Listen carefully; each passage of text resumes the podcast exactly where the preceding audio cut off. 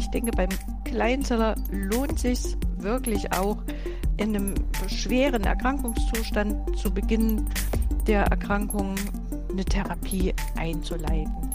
Ne?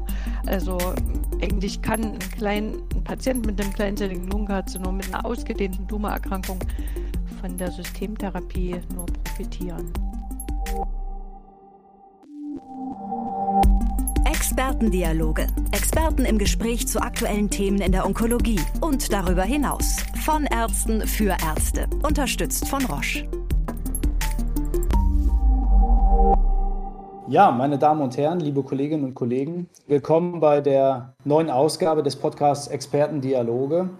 Mein Name ist Jan Stratmann, ich bin heute Ihr Gastgeber in der Sendung. Ich selbst bin Onkologe an der Uniklinik Frankfurt und mein Gast heute ist Frau Dr. Silvia Gütz.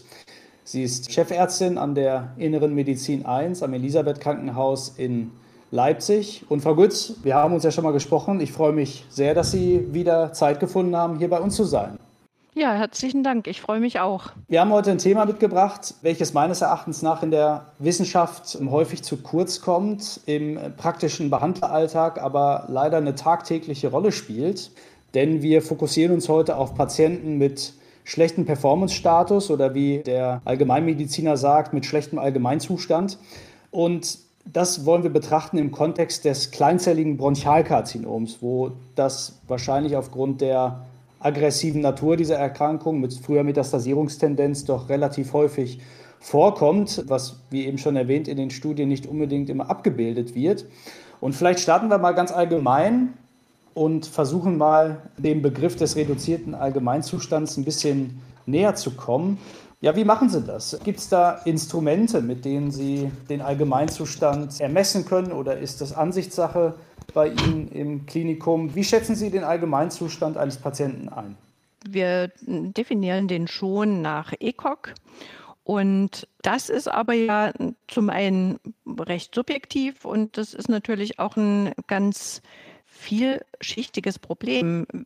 Sie sprechen ja jetzt vor allen Dingen über den schlechteren ECOG-Performance-Status, der in kaum einer Studie berücksichtigt ist, also zwei wenn wir alle Leitlinien anschauen, dann ist bei ECOG Performance Status 3 beispielsweise eigentlich schon gar keine Systemtherapie mehr indiziert.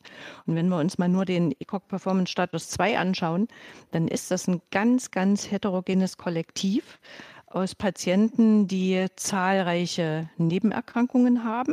Natürlich haben das die Patienten mit dem Kleinzeller auch. Die haben in der Regel ja viel geraucht, die haben ihre COPD, die haben ihre ähm, vorbestehende Herzerkrankung. Auf der anderen Seite ist natürlich ECOG Performance Status 2 durchaus auch durch eine hohe Tumorlast getriggert. Und beim Kleinzeller speziell, der ja nur sehr selten in einem begrenzten Stadium detektiert wird, spielt nach meiner Erfahrung eigentlich vor allen Dingen die Tumorlast fast die größere Rolle als die Nebenerkrankungen. Es gibt auch ganz interessante Untersuchungen, die gezeigt haben, dass eben dadurch, dass der Kleinzeller ja primär in der Regel schnell anspricht, dass große zentrale Tumormassen eben unter der Chemotherapie oder Systemtherapie, muss man ja heute schon sagen, doch relativ schnell auch verkleinert werden, dass sich der eingeschränkte Performance-Status auch relativ schnell bessert. Und das muss man, glaube ich, beim Kleinzeller immer im Auge haben.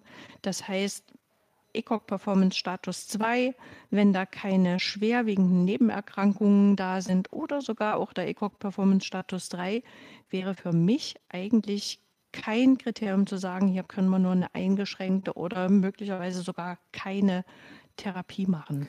Das ist, glaube ich, eine ganz wichtige Unterscheidung, die man so im Kopf ein bisschen dichotom hat. Ist das ein reduzierter AZ oder ein schlechterer ECOG-Status aufgrund von der Tumorerkrankung, die derjenige hat oder aufgrund der Beierkrankung, die jemand hat? Muss man ja sagen, in der Praxis leider so, dass das häufig vermischt, gerade beim Kleinzeller, wo aufgrund der in der Regel ja hohen Raucheranamnese häufig ähm, Komorbiditäten allein aufgrund des Risikofaktors ja vorherrschen. Holen Sie sich da Hilfe bei sich am Haus, dass Sie, ich weiß nicht, zum Beispiel Geriater, Palliativmediziner, Ernährungsberater, Sporttherapeuten früh einbinden in diese Behandlungsentscheidung? Oder ähm, sagen Sie, die, die Zeit, die man hat, um zu entscheiden, wie man therapiert, die ist beim Kleinzeller tendenziell so gering, dass man da eher wenig ein By-Assessment betreiben kann, sondern tendenziell eher die Entscheidung vom Onkologen getroffen wird und die Therapie frühzeitig eingeleitet wird. Also Sie sagen es eigentlich schon. Das klingt alles sehr schön und ich habe hier tatsächlich auch den Luxus, dass ich ja in meiner Abteilung nicht nur die Pneumologie habe, sondern auch zum Beispiel die Kardiologen, die Diabetologen, alles, was so wirklich rund um die, um die allgemeinen internistischen Erkrankungen, die der Kleinzeller noch haben könnte, behandelt werden kann, auch tatsächlich berücksichtigt wird. Wir haben eine Geriatrie am Haus, aber da muss ich ehrlich sagen, ja, geriatrisches Assessment ist häufig schwierig tatsächlich in der Praxis und vor allen Dingen in der Kürze der Zeit, die wir beim Kleinzeller für die Therapieentscheidung haben, einzubinden. Wir binden sehr früh die Palliativmedizin ein. Das ist richtig, aber ich denke, beim Kleinzeller lohnt sich wirklich auch, in einem schweren Erkrankungszustand zu Beginn der Erkrankung eine Therapie einzuleiten. Ne? Also mhm. eigentlich kann ein, klein, ein Patient mit einem kleinzelligen Lungenkarzinom mit einer ausgedehnten Tumorerkrankung von der Systemtherapie nur profitieren. Mhm. Wie machen Sie das ganz praktisch bei solchen Patienten?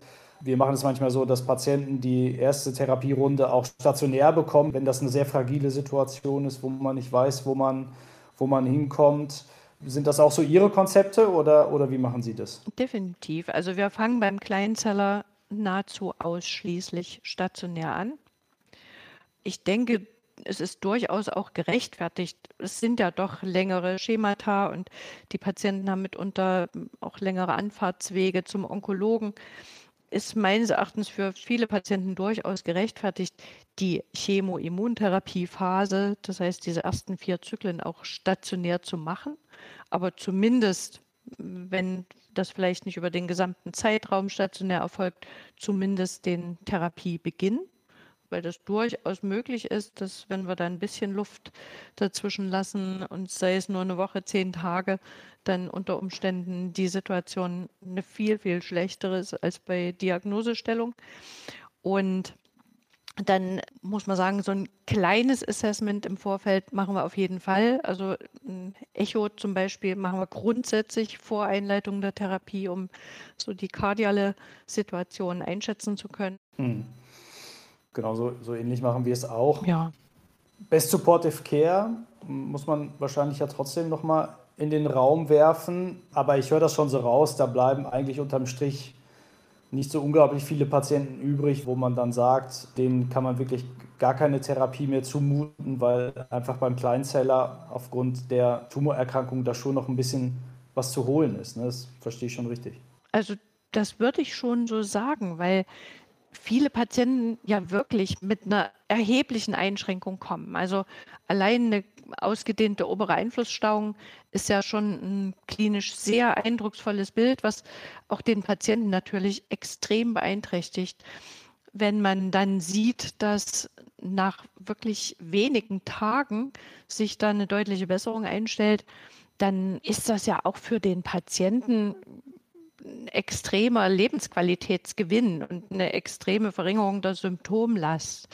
Also beim Kleinzeller, denke ich, ist die Chemotherapie auch die wichtigste symptomatische Behandlung, günstiger als alles andere, was wir in so einer Situation anbieten können.